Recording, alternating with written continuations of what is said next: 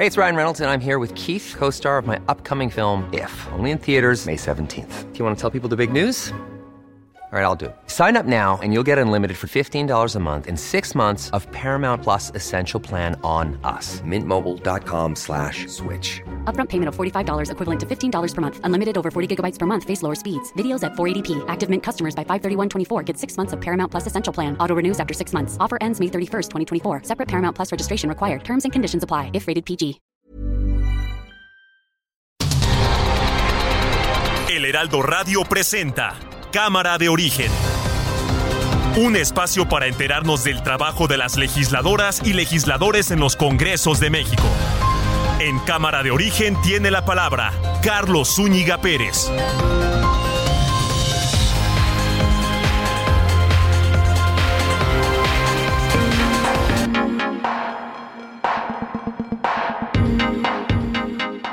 Buenas tardes, gracias por acompañarnos a esta nueva edición del programa Cámara de Origen. Les habla Carlos Zúñiga Pérez. Estamos transmitiendo en este martes 13, espero que no sea de mala suerte, martes 13 de septiembre de 2022. Ya está aprobada en comisiones la iniciativa del PRI de hecho con una ampliación para que las Fuerzas Armadas sigan en labores de seguridad hasta el 2029. Mañana será votada en la Cámara de Diputados. Seguramente habrá un debate intenso, pero es muy seguro que ya con el apoyo del PRI, de Morena y sus aliados políticos, esta iniciativa salga.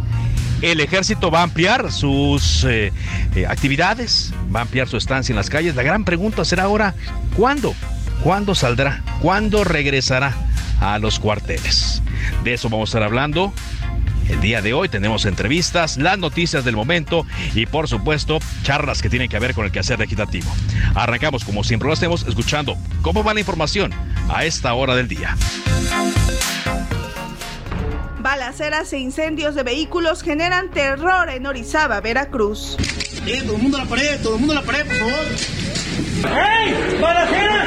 ¡Muéranse! Con lo que me voy a entregar, me va a poner a disposición, dice, ¿me vas a golpear? Que no, no te voy a golpear, en ningún momento te va a golpear.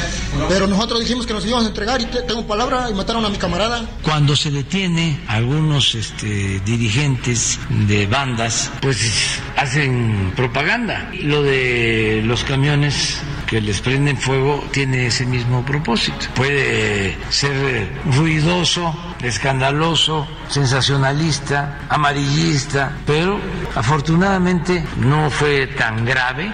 El informe que me presentaron sobre su estado de salud me convenció de que sí necesita un tratamiento que no se puede dar en el reclusorio. Tampoco es dejarlo en libertad, es que esté cumpliendo con su condena en casa de familiares con un brazalete Ayer estuvo el gobernador Carlos Joaquín de Quintana Roo. En 12 días deja el gobierno del estado. Eh, ¿Ya sabe a qué, a qué cargo lo va a sí, invitar? Va, nos va a representar como embajador de México en Canadá. Cristina Ruiz, diputada del PRI. Lo que el PRI propone, la primera, prolongar la presencia de las Fuerzas Armadas por 10 años. Crear una comisión bicameral entre diputados y senadores. Que el secretario ejecutivo del Sistema Nacional de Seguridad Pública rinda un informe del avance y capacitación de los cuerpos de seguridad civil. Ricardo Villarreal, diputado del PAN. Queda claro que lo que están haciendo en el problema más importante que tiene México, que es la seguridad y la paz social de nuestras familias,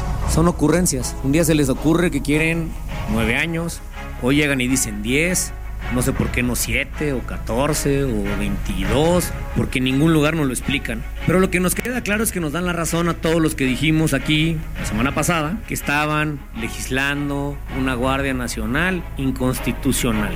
Luis Crescencio Sandoval, secretario de la Defensa Nacional y debemos discernir de aquellos que con comentarios tendenciosos generados por sus intereses y ambiciones personales antes que los intereses nacionales pretenden apartar a las Fuerzas Armadas de la confianza y respeto que deposita la ciudadanía en las mujeres y hombres que tienen la delicada tarea de servir a su país.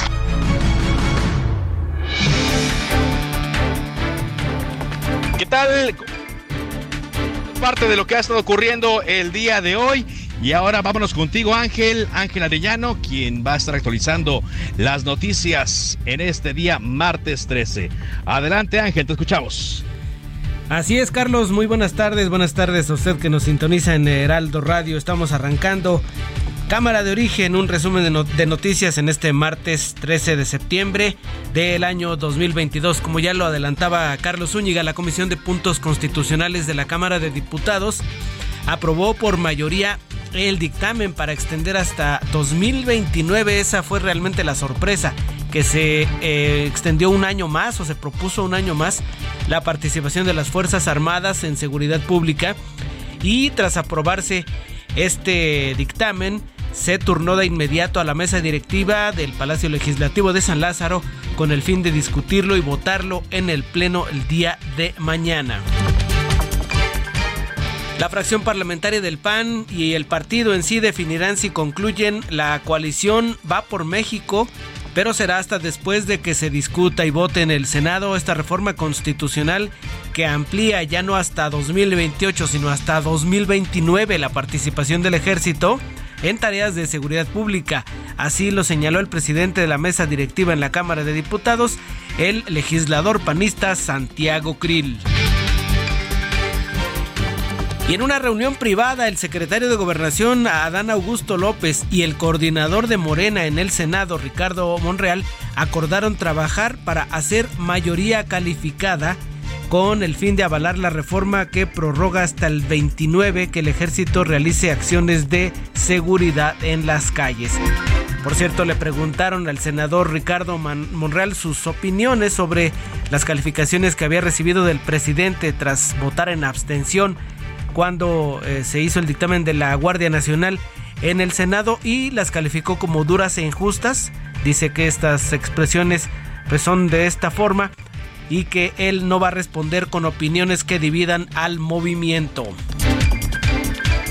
En México se han confirmado 1.051 casos de viruela del mono en 30 entidades y están bajo estudio 351 pacientes de acuerdo con datos del Instituto de Diagnóstico y Referencia Epidemiológico, Epidemiológica del INDRE. Se trata de un incremento de un 35% en tan solo 7 días, ya que el 5 de septiembre pasado había 788 casos y ahora ya estamos contabilizando 1051 positivos con la viruela del mono. Solo quedan sin casos Durango y el estado de Tlaxcala.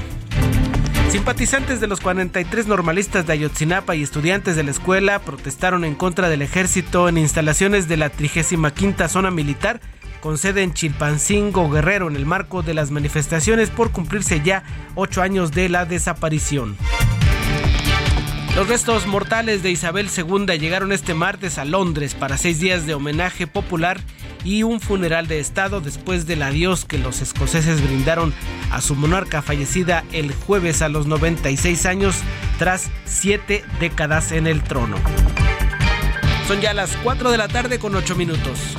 En Soriana celebramos dando el grito del ahorro. 30% de descuento en todos los vinos y licores. Y todos los 12 packs de cerveza a solo 99 pesos con 200 puntos cada uno. Soriana, la de todos los mexicanos. A septiembre 19, aplican restricciones. Evita el exceso. Muy buenas, muy buenas tardes de nueva cuenta. Mi nombre es Ángel Arellano. Les saludo en nombre de Carlos Zúñiga, quien estará con nosotros aquí también con entrevistas que preparó o está cumpliendo un compromiso laboral, pero sí trabajó por la mañana para mantenerle informado de temas pues tan actuales como lo que ocurrió esta mañana allá en la Cámara de Diputados. La Comisión de Puntos Constitucionales aprobó una reforma para que las Fuerzas Armadas puedan participar en la Guardia Nacional. Eso no se veía tanto como una sorpresa, pero sí lo que propuso el PRI de último momento es pues incrementar un año más la presencia de los militares en labores de seguridad pública. Vamos con Elia Castillo, reportera del Heraldo de México. Adelante, Elia, buenas tardes. Muy buenas tardes, Ángel, te saludo con mucho gusto a ti el auditorio. Pues así es, la, la Comisión de Puntos Constitucionales de la Cámara de Diputados, como bien adelantas, aprobó en lo general y en lo particular con cambios al dictamen la reforma constitucional que alarga hasta 2029 la participación de las Fuerzas Armadas en tareas de seguridad pública y no en 2028 como planteó en un principio la diputada priista Yolanda de la Torre en su iniciativa. Así fue como con 26 votos de Morena, PT, Partido Verde y el PRI y 11 del PAN, PRD y MC en contra, la instancia legislativa avaló la reserva presentada por la priista Cristina Díaz que aumenta de 5 a 10 años la participación del ejército en tareas de seguridad pública. Estas modificaciones aceptadas por la mayoría de, de esta comisión de puntos constitucionales incluyen la creación de una comisión bicameral integrada por diputados y senadores a la que el Secretariado Ejecutivo del Sistema Nacional de Seguridad Pública deberá rendir un informe en cada periodo ordinario de sesiones sobre los avances en la capacitación de los cuerpos de seguridad civil. Es así fue esta aprobación, Ángel, se prevé que el día de mañana esta iniciativa se someta a discusión del Pleno de la Cámara de Diputados. Fue parte de los acuerdos de la Junta de Coordinación Política del día de ayer en esta sesión que está convocada para el día de mañana a las nueve de la mañana. Te comento también que hace unos momentos el diputado presidente de la mesa directiva de la Cámara de Diputados y legislador panista Santiago Krill adelantó que el PAN definirá si continúa o no con la alianza Va por México luego de la votación en el Senado de esta reforma constitucional. Esperan que los diputados del PRI en el Senado pues puedan frenar esta reforma constitucional que bueno en un principio planteaba aumentar cuatro años la, la participación del ejército en tareas de seguridad pública y ahora con esta reforma que presentaron también los priistas, bueno, se ampliará un año más, es decir, hasta 2029 la presencia del ejército y la participación del ejército en la Guardia Nacional. Este es el reporte que te tengo, Ángel. Muy bien, Elia, pues ninguna sorpresa y tampoco se espera mañana ningún, pues ninguna señal que eh, impida que lo aprueben, por eso ya el mismo Santiago Grill está diciendo, vamos a esperar a ver qué ocurre en el Senado. Muchas gracias por tu información, Elia, nos mantenemos pendientes. Así es, Ángel, muy buena tarde. Gracias. Elia Castillo, reportera del Heraldo Media Group en la Cámara de Diputados. Al respecto, Carlos Zúñiga conversó con el diputado Hamlet Almaguer, él es de Morena, y eh, pues escribe sus argumentos sobre qué es lo que ocurrirá con esta ampliación y cuál será el beneficio finalmente que tendrá en materia de seguridad pública esta decisión que pues está ya configurando allá en la Cámara de Diputados. Vamos a escuchar esta entrevista. Y ahora para seguir eh, con el tema, saludamos al diputado de Morena, Hamlet García Almaguer. ¿Qué tal, diputado? ¿Cómo está? Muy buenas tardes, Carlos. Un gusto saludarte a ti y a todo el auditorio. A tus Gracias. Analizando lo que se aprobó en comisiones el día de hoy, pues la propuesta del PRI eh, es ahora que el ejército esté en labores de seguridad hasta el 2029. Ya avanzó esta iniciativa y mañana será discutida eh, ante el Pleno. Eh, evidentemente, Morena va a apoyar esta iniciativa. Votamos a favor en lo general en comisiones y apoyamos también sus inquietudes eh, que expresaron a través de reservas. Tanto el PRI como el PT eh, presentaron solicitudes de modificación y nosotros siempre estamos flexibles a las propuestas, entonces las, las apoyamos. ¿Qué, ¿Qué implica esto, diputado, para, para el país y, y políticamente hablando, más allá de las propias tareas del ejército? ¿Qué implicaría? Pues primero, tener certeza en un marco jurídico que permita que los elementos de las Fuerzas Armadas actúen en funciones de seguridad interior. Esto además fue autorizado no solamente a través de la reforma de marzo del 2019, porque tenemos un quinto transitorio que le daba tiempo al presidente hasta 2024. Eso es lo que está vigente sino además a través de una resolución de la Suprema Corte de Justicia de la Nación en la acción de inconstitucionalidad 6-2018 y sus acumuladas, en las que la Suprema Corte, entre otras cosas, determinó que el gobierno federal puede auxiliar a las entidades federativas cuando ellas se lo requieran en tareas de seguridad y que para esto se puede utilizar a las Fuerzas Armadas. Esto está en la resolución y hoy de hecho le dimos lectura a varios de estos párrafos. Entonces lo primero es que da certeza a los elementos de estas corporaciones, fortalece la presencia de la Guardia Nacional porque el 80% de los integrantes de la Guardia provienen del ejército y de la Secretaría de Marina y solamente 20% son eh, de origen civil, digamos. De origen civil. Además, Además, aquí hay que considerar pues, la distribución de facultades y competencias que está en la propia Constitución entre la Federación, los estados y los municipios. Y recalcar que incluso los gobernadores de oposición se han manifestado a favor de la presencia de la Guardia Nacional en sus estados. Pero, pero, digamos también, hay que decirlo, porque les conviene, ¿no? Porque no han creado ellos sus propios cuerpos de seguridad para enfrentar a la delincuencia. Hay un déficit de inversión estatal en, en este rubro.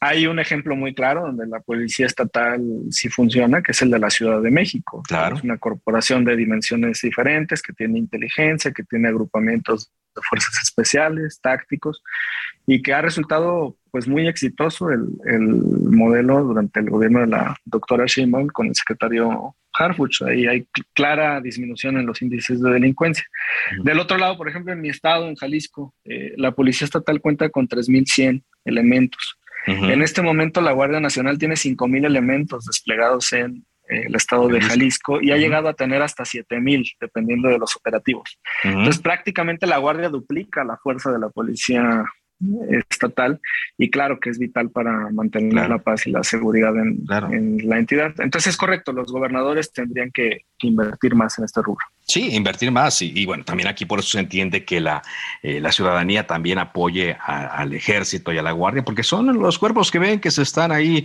enfrentando y poniendo todo frente a los delincuentes. Pero más allá de esto y de que se les da el marco legal a los eh, propios eh, militares y de que es necesaria hoy por hoy la presencia, ¿qué se puede hacer de manera paralela?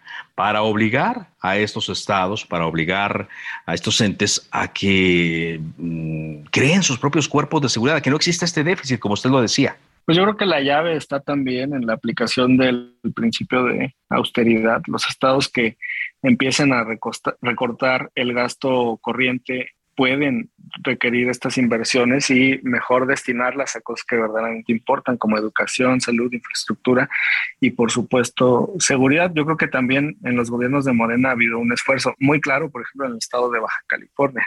Uh -huh. eh, pero sería importante que se tome esta coordinación y se pueda realizar. Trae, hay un transitorio muy importante aquí en los agregados que planteó el PRI, que fue uh -huh. precisamente para que las eh, corporaciones estatales reciban una capacitación y el Secretariado Nacional del Sistema de Seguridad Pública pueda rendir un informe cada que inicie el periodo de sesiones a una comisión bicameral del uh -huh. Senado y de la Cámara de Diputados sobre uh -huh. el avance en la conformación y capacitación de los cuerpos de seguridad civil de los estados y municipios. Y esto nos pareció adecuado, fue propuesta del propio PRI y nosotros aceptamos que se incorporara al texto okay, okay. final.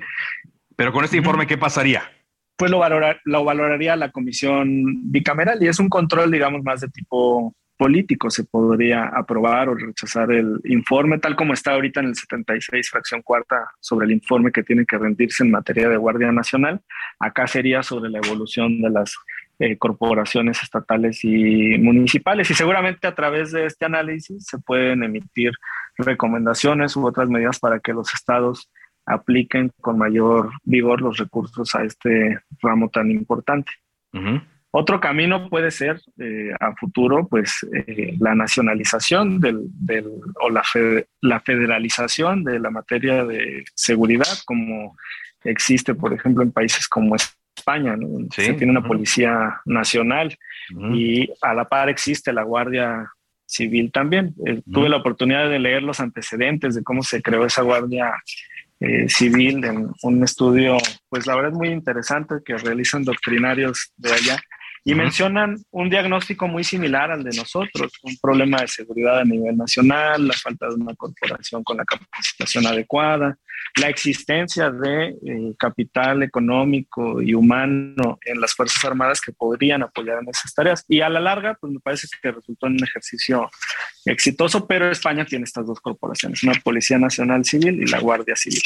Muy bien, eh, porque eso es lo que... Eh, eh, se habló, ¿no? Que si, y esto es lo que es donde entra la política, ¿no? Que si se había prometido, que si se haría el ejército, que si no.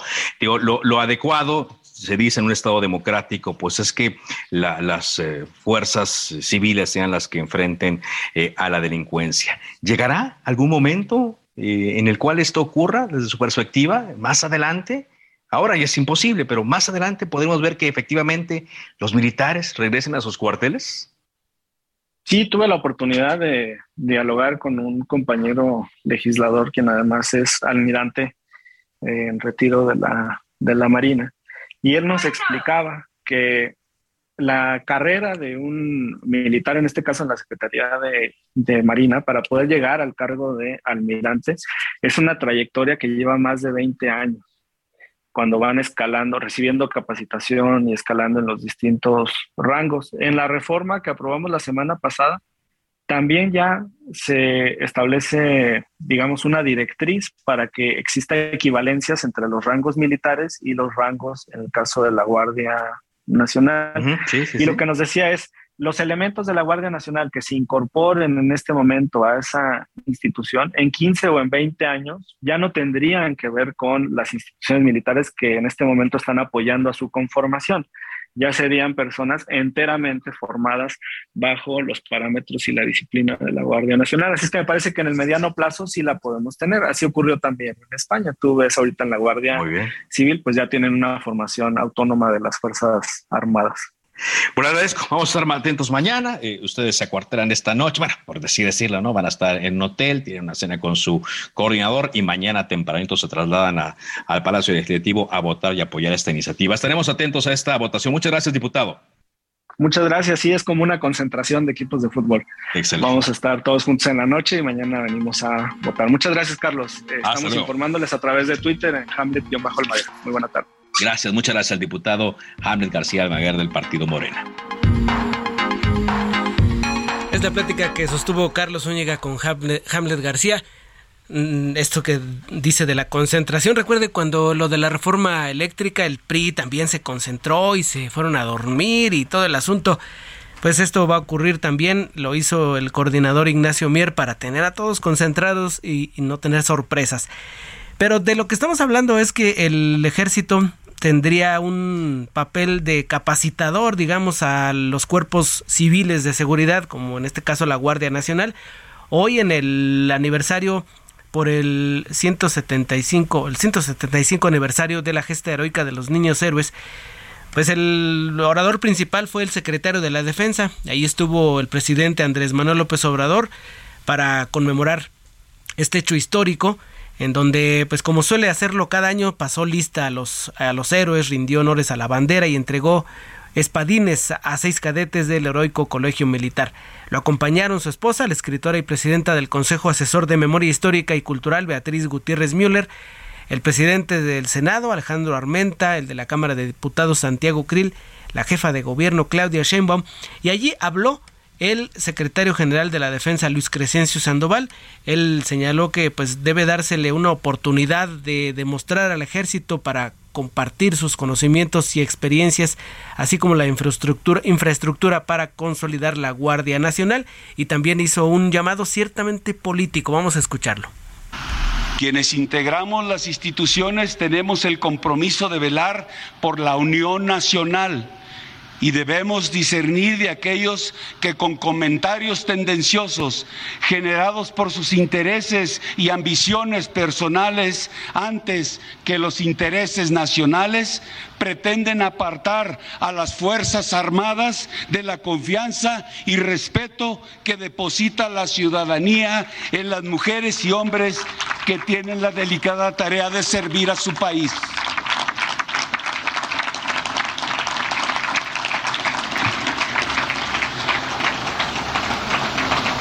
La mayor satisfacción para todo integrante del ejército, Fuerza Aérea, Armada y Guardia Nacional es cumplir con la misión que se le encomienda. Su actuación tiene como sustento permanente la legalidad y el respeto a los derechos humanos. Lo hacemos sin protagonismos, con el único interés superior de servir a la nación y al pueblo de México es parte del discurso y reiteró, sobre todo subrayó que siempre van a actuar con apego a la legalidad, porque ciertamente esos críticos que menciona el secretario general de la defensa es eh, pues el discurso que han venido manejando, que cuidado porque se les está otorgando el poder a los militares y el asunto es cuando se les pida que lo suelten, a ver si pues de buena gana lo quieren soltar y hacen mucho alusión a los gobiernos militares que tuvo el país pues ahí en las décadas de, antes de que el PRI pues ya estuviera con el, el poder civil ya en la tercera etapa del partido. Vamos a un corte y regresamos.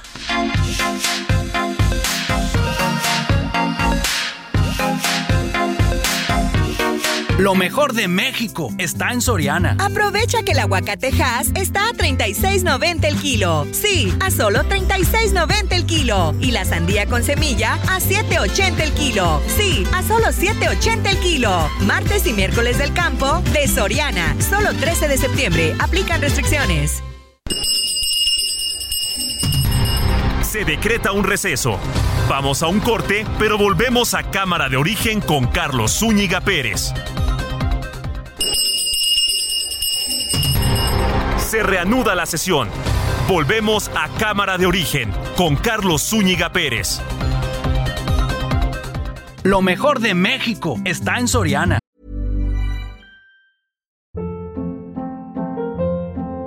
Hold up. What was that? Boring. No flavor. That was as bad as those leftovers you ate all week. Kiki Palmer here, and it's time to say hello to something fresh and guilt-free. Hello Fresh. Jazz up dinner with pecan-crusted chicken or garlic butter shrimp scampi. Now that's music to my mouth. Hello Fresh. Let's get this dinner party started. Discover all the delicious possibilities at hellofresh.com.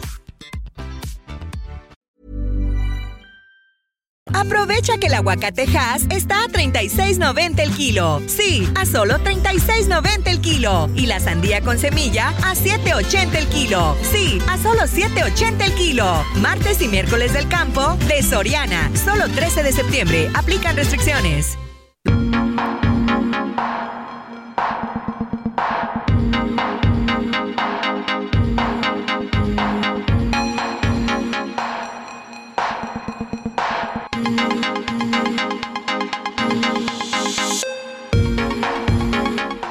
Son ya las 4 de la tarde con 30 minutos. Mi nombre es Ángel Arellano. Estoy aquí en nombre de Carlos Zúñiga informándole en cámara de origen. Carlos Zúñiga está con usted también. Está de hecho en entrevistas que pues trabajó por la mañana para darle a conocer los hechos más recientes en el ámbito legislativo y vamos a continuar con este asunto de lo aprobado en la Cámara de Diputados, las reacciones y lo que viene en el camino para ya hacer de manera pues eh, o concretar lo que ocurrirá con el ejército y su participación en la Guardia Nacional. Pero antes quiero informarle algo que está eh, pues que está ya presente en, en varias cuentas de redes sociales es un grave accidente que ocurrió en la México Toluca a la altura de Puerta Santa Fe. Usted puede buscar estas imágenes, yo se las voy a describir ahora es un tráiler que aparentemente quedó sin frenos y arrasó con cuando menos ocho vehículos. Las imágenes son pues realmente impresionantes, valga la expresión. Es un vehículo pues pesado, un tráiler, imagine, llevándose a, automóviles que están unos sobre otros, así encimados, todos, eh, pues como si fueran carritos de juguete, se habla de varios lesionados. Vamos a tenerle más información, pero por lo pronto para que usted tenga en cuenta, esto es en la bajada de la México Toluca, ya en la altura de Puerta Santa Fe, en un lugar donde también hace algunos meses y ha ocurrido varias ocasiones que los tráileres o los camiones se quedan sin frenos o simplemente bajan tan rápido que ya no alcanzan a frenar y se llevan a vehículos en esta zona que eh, pues es una zona comercial donde se detienen a hacer compras o por topes o por el mismo tráfico, hoy ocurrió nuevamente en Puerta Santa Fe. Continuamos adelante con los temas legislativos. Vamos ahora con Misael Zavala porque pues resulta que hubo una reunión entre el, entre el, secretario de Gobernación, Adán Augusto López, y el coordinador de Morena en el Senado. ¿De qué hablaron, Misael? Adelante, te escuchamos. Ángel, buenas tardes, buenas tardes al auditorio. Efectivamente, pues en una reunión privada el secretario de Gobernación, Adán Augusto López Hernández, y el coordinador de Morena Senado, Ricardo Monreal, acordaron trabajar para ser mayoría calificada con la finalidad de avalar la reforma que prorroga hasta el 2029 que el ejército realice acciones de seguridad en las calles. Tras este encuentro, que fue muy breve, el senador Monreal afirmó que al gobierno le interesa mucho la reforma constitucional que está en discusión actualmente en la Cámara de Diputados, es decir, la que impulsa el PRI y que modifica la Constitución para que el ejército se mantenga en actividades de seguridad pública no solamente hasta el 2024, sino hasta el 2029 el también presidente de la Junta de Coordinación Política en el Senado, aclaró que Morena pues no cuenta con la mayoría calificada, es decir, estas dos terceras partes de los votos en el Senado de la República, aunque pues también si tuviera los votos del PRI no lograría esta mayoría calificada, por lo que comenzó hoy el cabildeo con otras bancadas para lograr convencer a los senadores que apoyen esta iniciativa cuando pues ya la apruebe la Cámara de Diputados y sea enviada al Senado de la República.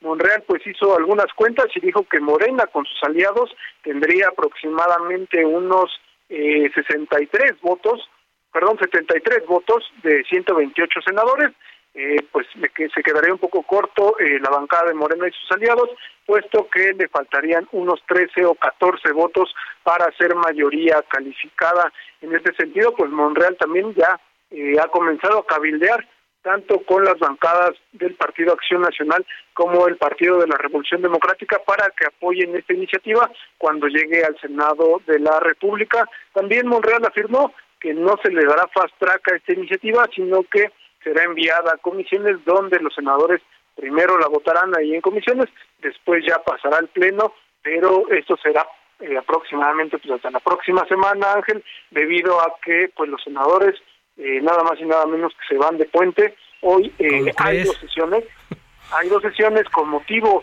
de eh, pues la glosa ya del informe, ya hicieron una primera sesión en punto de las 11 de la mañana, concluyó esta sesión donde se analizó la política exterior y en esos momentos reanudaron una, una sesión más donde se está analizando la política económica del país. En esta parte de la glosa del informe, del cuarto informe de labores del presidente Andrés Manuel López Obrador, por lo que pues hoy será su último día de trabajo. Hasta la próxima semana, muy posiblemente el martes estarían reiniciando los trabajos de pues el pleno del Senado de la República. Sin embargo, pues no se descarta que sí haya comisiones Ángel en estos días que pues también eh, son patrios y los senadores aprovechan pues para irse a sus estados. Oye, Misael, ¿A quién tendría que convencer Ricardo Monreal? A ver, estamos escuchando que pues el coordinador del PRI, eh, Miguel Ángel Osorio Chong, pues trae pleito casado con Alejandro Moreno. No creo que le ceda votos para, para que avance esto que promovió desde la Cámara de Diputados. El PAN, pleito un día sí y otro también con Morena. Movimiento Ciudadano, el, el Grupo Plural. ¿A quién va dirigido el cabildeo del senador Monreal? Pues muy seguramente, Ángel, a los senadores del Partido de la Revolución Democrática, sin embargo, pues sí la tiene muy difícil, bastante difícil el senador Ricardo Monreal, que es parte de esta Junta de Coordinación Política del Senado, el presidente de la Junta de Coordinación Política de la JUCOPO, pues eh, a él le toca este cabildeo. Eh, el PRD, por ejemplo, tiene cinco senadores. El Partido eh, Revolucionario Institucional tiene 13 senadores.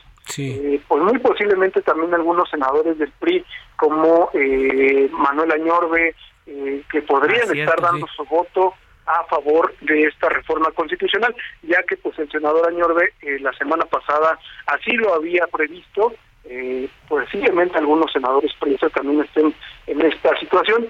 Eh, muy difícil eh, con los senadores de Acción Nacional, también bastante difícil con los con los senadores del Grupo Plural. Sin embargo, también pues eh, hay un intenso cabildeo con los senadores del Movimiento Ciudadano que en algunas ocasiones pues han le han dado el voto de confianza, eh, pues no solamente al gobierno federal, sino pues a la bancada de Morena en el Senado de la República. Pues otro, otro, otra misión importante para el senador Ricardo Monreal, que pues él suele tener eh, pues mucha capacidad para, para convencer, pero esta sí está difícil, ¿no, Misael?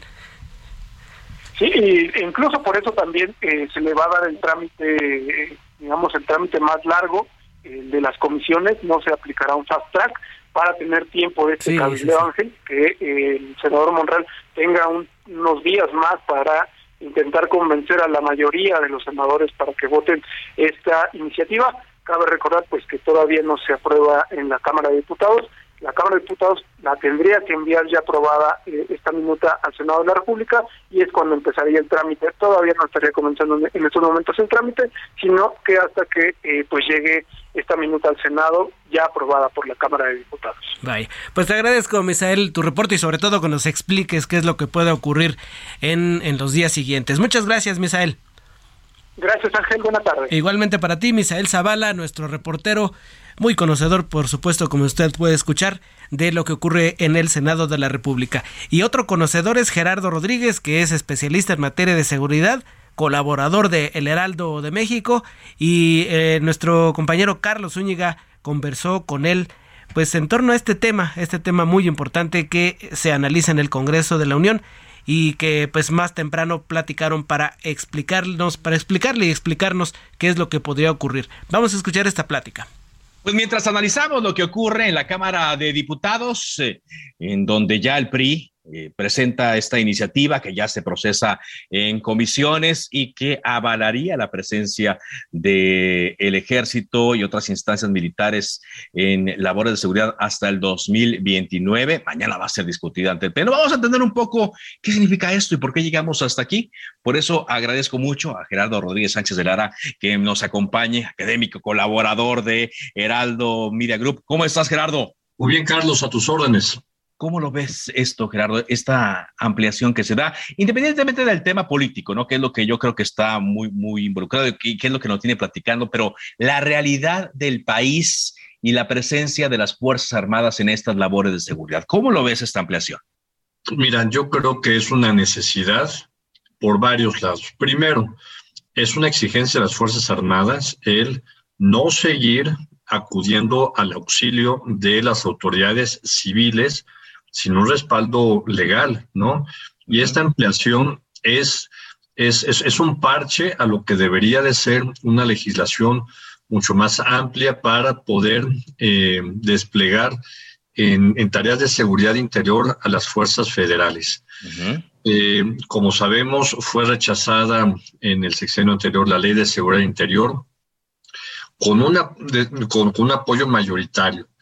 Después tuvimos eh, la reforma constitucional y la creación de la ley de, la Guardia Nacional, que también iba aparejada con este decreto presidencial y este transitorio en la ley para que las Fuerzas Armadas pudieran apoyar a la Guardia Nacional, a los estados, en, lugares donde se requiera. Entonces, me, parece que es una necesidad, primero, una, una exigencia de las Fuerzas Armadas y una necesidad legal para que puedan operar una necesidad legal para que puedan operar. Porque la realidad es esa, eh, Gerardo. Digo, lamentablemente no hay cuerpos de seguridad que puedan enfrentar la delincuencia y que eh, tengan la capacidad, la preparación eh, para hacerlo. Amén también de lo que seguridad nacional significa en términos legales, ¿no? Así es, mira, los estados no han invertido en tener cuerpos de, de seguridad estatal suficientes. Según el modelo óptimo policial, nos indica que el 50% de las corporaciones, eh, pero de todas el, promedio a nivel nacional es que el 50% de las fuerzas estatales no cumplen con el estado de fuerza mínimo para cubrir su territorio y su población. Entonces, está esta exigencia de los gobernadores de que se les envíe Guardia Nacional y fuerzas federales. Exacto, y, pues mientras ahí, ahí van a estar. Ahora tú lo dices, pues el marco legal adecuado tendría que ser otro, ¿no? Que es el que hemos estado eh, platicando, o sea, un marco legal muy bien eh, establecido que se adapte a la, a la necesidad de que el ejército y otras fuerzas militares estén, ahora con la Guardia Nacional también. Sí, yo, yo creo que, en el análisis que hacen en el Estado Mayor Conjunto es uno, la Guardia Nacional sigue estando, eh, es, un cuerpo mixto con, con muchos eh, vacíos operativos administrativos, ¿no? Eh, y en donde sigue siendo necesario que a la Guardia Nacional se le refuerce con acompañamiento de las regiones y de las zonas militares. Y es ahí donde los comandantes de región dicen, oigan, pues, pero la Guardia Nacional sí tiene un reglamento, sí tiene una ley, tiene una reforma constitucional, pero nosotros no. Entonces, hasta que no se termine de consolidar la Guardia Nacional y por eso es fundamental eh, que, que en un futuro pueda reformarse la Constitución para que pueda estar adscrita al mando militar, ¿no? En lo que tenemos corporaciones civiles que funcionen, ¿no? Mientras tanto, existe este loop, este hoyo negro de eh, falta de marco normativo que le dé certeza a la operación de las Fuerzas Armadas en materia de seguridad. Ahora, eh, Gerardo, lo que mucha gente eh, se puede llegar a preguntar eh, en estos momentos es, ¿en algún momento podríamos ver una salida del, ejército, de los militares, de la Marina, de la Guardia Nacional, de estas tareas? Porque por más fechas que se pongan, si no hay una voluntad política, de que se creen otros cuerpos eh, de, seguridad fuertes, eh, capaces, pues estas eh, fechas se van a seguir prorrogando. Yo creo que estamos en una trampa, Carlos, efectivamente, mientras que los gobiernos municipales, de los gobiernos municipales grandes, ¿no? Que sigan invirtiendo en policías preventivos, los gobiernos estatales, que, que en lugar de que haya corrupción, que se destinen recursos para programas sociales sin fondo, que no sirven, que en, empresas fantasmas y que no inviertan en sus policías estatales, pues va a ser muy fácil para ellos seguir pidiendo el apoyo de la Guardia Nacional. Entonces, pues sí, estamos en un, en, un hoyo negro, en un túnel sin, sin luz para ver cuándo puede suceder eso. Yo no lo veo, sinceramente, Carlos. No, no, yo, yo, yo tampoco. Y aquí, pues, el tema más bien ya se vuelve político, ¿no? Porque durante campaña y otros eh, periodos, pues se habla de que el ejército saldría, pero al ver la realidad se dan cuenta eh, que no. Y aquí es donde quizá, ¿no? Las Fuerzas Armadas más bien quedan comprometidas más que por los hechos, por los dichos. Exactamente, exactamente, porque las Fuerzas Armadas traen un 80% de popularidad para que sigan respaldando un 80% de aprobación de que sigan eh, apoyando la construcción de la Guardia Nacional. Y tienen un 90% de, de aprobación la Secretaría de Marina y la Secretaría de la Defensa Nacional. Entonces, pues sí, yo lamento mucho, Carlos, los discursos políticos del Partido Acción Nacional, no me queda duda, ¿eh? Y de algunos, y de algunos otros senadores y diputados que hablan de militarización cuando no saben que el, concepto de militarización, México no es un país militarizado. País militarizado es Venezuela, es Chile, es Israel, son los Estados Unidos, es Rusia, China, Corea del Norte. En el índice de militarización están, eh, México está en los últimos lugares porque no se invierte lo suficiente en las Fuerzas Armadas, no tienen equipamiento ya de, élite de un ejército ofensivo y defensivo. Carlos, entonces, eh, bien lo dices tú, es, son discursos los que están lastimando a las Fuerzas Armadas. Más que los propios hechos, que es ahí donde ellos están demostrando que, bueno, siguen siendo eh, leales, eh, fieles y que están a las órdenes cuando se les dispone de esta manera. Muchas gracias, Gerardo, como siempre, por platicar con nosotros. Carlos, un privilegio estar en tu espacio. Muy amable, Gerardo Rodríguez Sánchez de Lara, quien es colaborador también del Heraldo de México. Continuamos aquí en Cámara de Origen, el noticiario del Heraldo de México, encargado y especializado de temas legislativos. Ya escuchamos esta explicación que nos da Gerardo Rodríguez sobre el tema de la militarización que está en boga y en discusión en el Congreso en estos días. Vamos a cambiar de tema, son ya las 4.47. Le decía hace unos minutos que se había registrado un fuerte accidente en allá en la zona de Santa Fe, en la México Toluca y ya estamos en la zona de la noticia con mi compañero Mario Miranda, quien rápidamente tomó su motocicleta y se desplazó hasta el punto. ¿Dónde te ubicas exactamente y qué es lo que ocurrió, Mario? Adelante.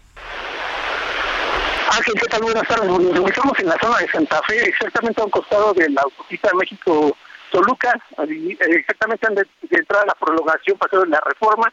Lo que pasó aquí en este punto es que una camioneta, la cual aparentemente viajaba exceso de velocidad, otra versión es que se quedó sin frenos y se venía sobre la autopista. Hay una pendiente muy prolongada sobre la autopista, venía exceso de velocidad, no pudo controlar el automóvil, se salió hacia un costado, hacia la calle Prolongación Gómez Farías, estaban varios automóviles estacionados, impactó en contra de ellos. Aproximadamente hay cuatro vehículos dañados y una camioneta blanca, la cual tenía exceso de velocidad, quedó pues este arriba, exactamente arriba de los automóviles que encontraban estacionados. El accidente se ve muy aparatoso debido a la forma en que se encuentra esta camioneta encima de los dos vehículos que se encontraron ahí estacionados. Al parecer, nada más hay dos personas lesionadas, los que venían a bordo de la camioneta, porque los vehículos que se encontraban estacionados se encontraban sin personas. Y en este punto se encuentran elementos de la Secretaría de Seguridad Ciudadana, Protección Civil, ambulancias y bomberos también están llegando aquí a, a realizar labores. Muy bien, eh, veíamos en las imágenes que circulaban en redes sociales un tráiler involucrado, digamos que era de los vehículos que estaban ahí detenidos. Así es, es, una es una es una grúa. Una grúa, sí. Sí, sí, una grúa azul, ¿no? Es una grúa de estas y pues parece que están trabajando en las obras que no aquí en la México Toluca. Ok, ok, bueno, qué bueno que nos aclaras, es el kilómetro 15, si no me equivoco, y es pues lo... en la calle que está a un lado de la, de la autopista. Ok, perfecto. Pues Mario Miranda, muchas gracias por tu reporte y pues hay que estar atentos a cuando se libere la circulación. Por lo pronto se ve que pues los trabajos todavía van a tardar porque sí es bastante aparatoso, como dices, vehículos unos sobre otros y dos lesionados hasta donde recuerdo nos dijiste, Mario. Ah, sí, la información que tenemos hasta el momento. Perfecto. Mario Miranda, muchas gracias por tu información. Seguimos pendientes. Exactamente. Seguimos pendientes ahí en este punto de Santa Fe, un accidente que pues ya le habíamos reportado hace unos minutos. Y pues de Santa Fe nos vamos hasta Londres. Allí está Patricia Alvarado. Ella es en vez especial de el Heraldo Media Group.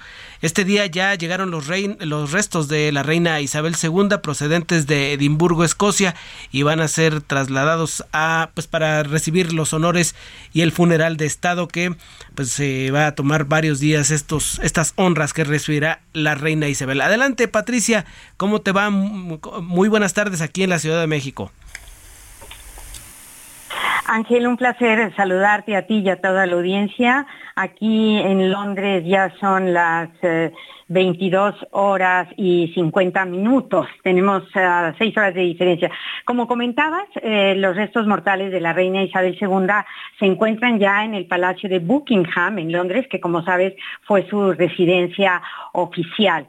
Eh, llegaron procedentes de Edimburgo, Escocia, donde murió el pasado 8 de septiembre en su palacio de verano Balmoral. Miles de personas, no tienes una idea, estuve en los alrededores del Palacio de Buckingham, se congregaron en las calles de Londres para seguir el recorrido del coche fúnebre que a su paso cosechó muchos aplausos. Eh, constaté el cariño de la gente y fíjate que no solo británicos, estuve hablando con ciudadanos de diferentes partes del, partes del mundo. Había un estudiante chileno, una norteamericana de Florida, eh, después eh, también mucha gente mayor que toda su vida la única reina que han conocido pues ha sido la soberana Isabel II. Fue una reina admirada y respetada sin duda en todo el mundo. Me impresionó mucho el despliegue policial sin precedentes y la amabilidad con la que te tratan. Hasta un, Bobby me dijo que si le cambiaba yo mi paraguas, porque yo traigo uno muy grande que le molesta a todo mundo cuando camino, y él me quería dar el suyo más pequeño y le dije que sí, porque para mí era más cómodo. Pero bueno, no, no, no, no se pudo. Eh, pero a ese, a ese grado llegan, ¿sabes? Y tú vas al metro, te indican todo, eh, cómo llegar, eh, cómo pagar, es, el despliegue de la infraestructura que han preparado para la visita de centenares de miles de personas que ya han empezado a llegar, pues la verdad es que mis respetos. Te comento que el ataúd de la reina Isabel va a ser trasladado mañana por la tarde a primera hora al Palacio de Westminster, que es la sede del Parlamento, un edificio milenario y, es todo un emblema de la democracia de Gran Bretaña. Se espera que medio millón de ciudadanos se acerquen a rendirle el último tributo hasta el domingo y el lunes 19 de septiembre tendrá lugar el funeral de Estado en la abadía de Westminster y asistirán 500 dignatarios. Ángel. Pues vaya, vaya, este acontecimiento que te está tocando presenciar, Patricia, y sobre todo esto que mm, podría ser eh, algo sorpresivo, como dices tú, la atención que ha generado y sobre todo el cariño que se le tiene a la reina Isabel. Oye, y algo que contrasta con el rey Carlos III, ¿no? Que ha mostrado el cobre, pero a las primeras de cambio, ¿no? Sí, ese gesto que tuvo cuando, cuando fue, eh, bueno, cuando fue proclamado porque le molestaban unas plumas que estaban ahí al lado, pues se, sigue comentando todavía, ¿no? Eh, la verdad es que lo han comparado con la neutralidad, la discreción y la la elegancia que tenía la madre. Y te comento que también se están eh, subiendo a, bueno, a varios medios de comunicación y, a las redes encuestas de la popularidad. Y hay una que mm, es de, eh, punto .gov que es bueno young.gov que dice que ocupa el séptimo puesto de popularidad.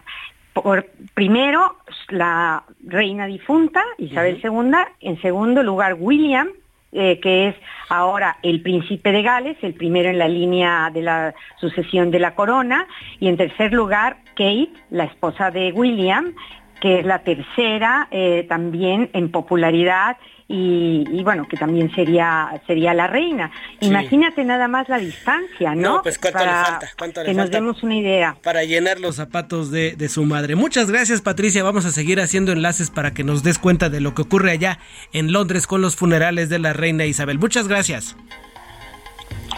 Muy buenas tardes, al contrario, un abrazo. Un abrazo, Patricia. Son ya las 4.54. Mi nombre Ángel Arellano. Gracias en nombre de Carlos Zúñiga. Esto fue Cámara de Origen. Mañana, mañana nos sintonizamos a la misma hora, 4 de la tarde. Muy buenas tardes.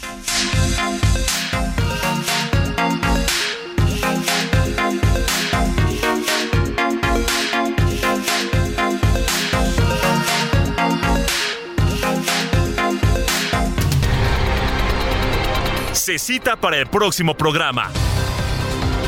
Cámara de origen, a la misma hora, por las mismas frecuencias del Heraldo Radio. Se levanta la sesión.